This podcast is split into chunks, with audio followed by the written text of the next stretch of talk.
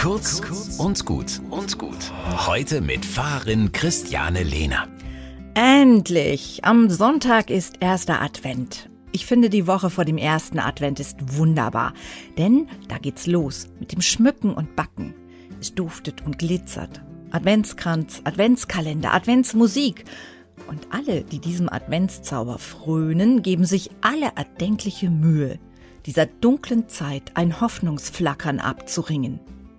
Das Warten auf Weihnachten hat noch nie so viel Sinn gemacht wie in diesem Jahr.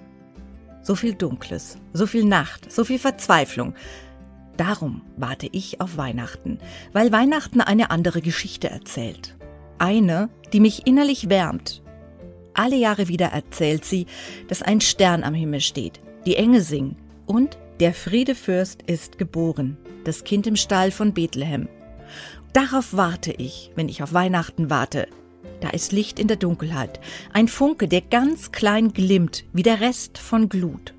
Doch darin steckt die Kraft, alle Kälte und Finsternis zu vertreiben. Wo ist meine Hoffnung? Ich will hoffen. Seid ihr dabei? Worauf wartet ihr?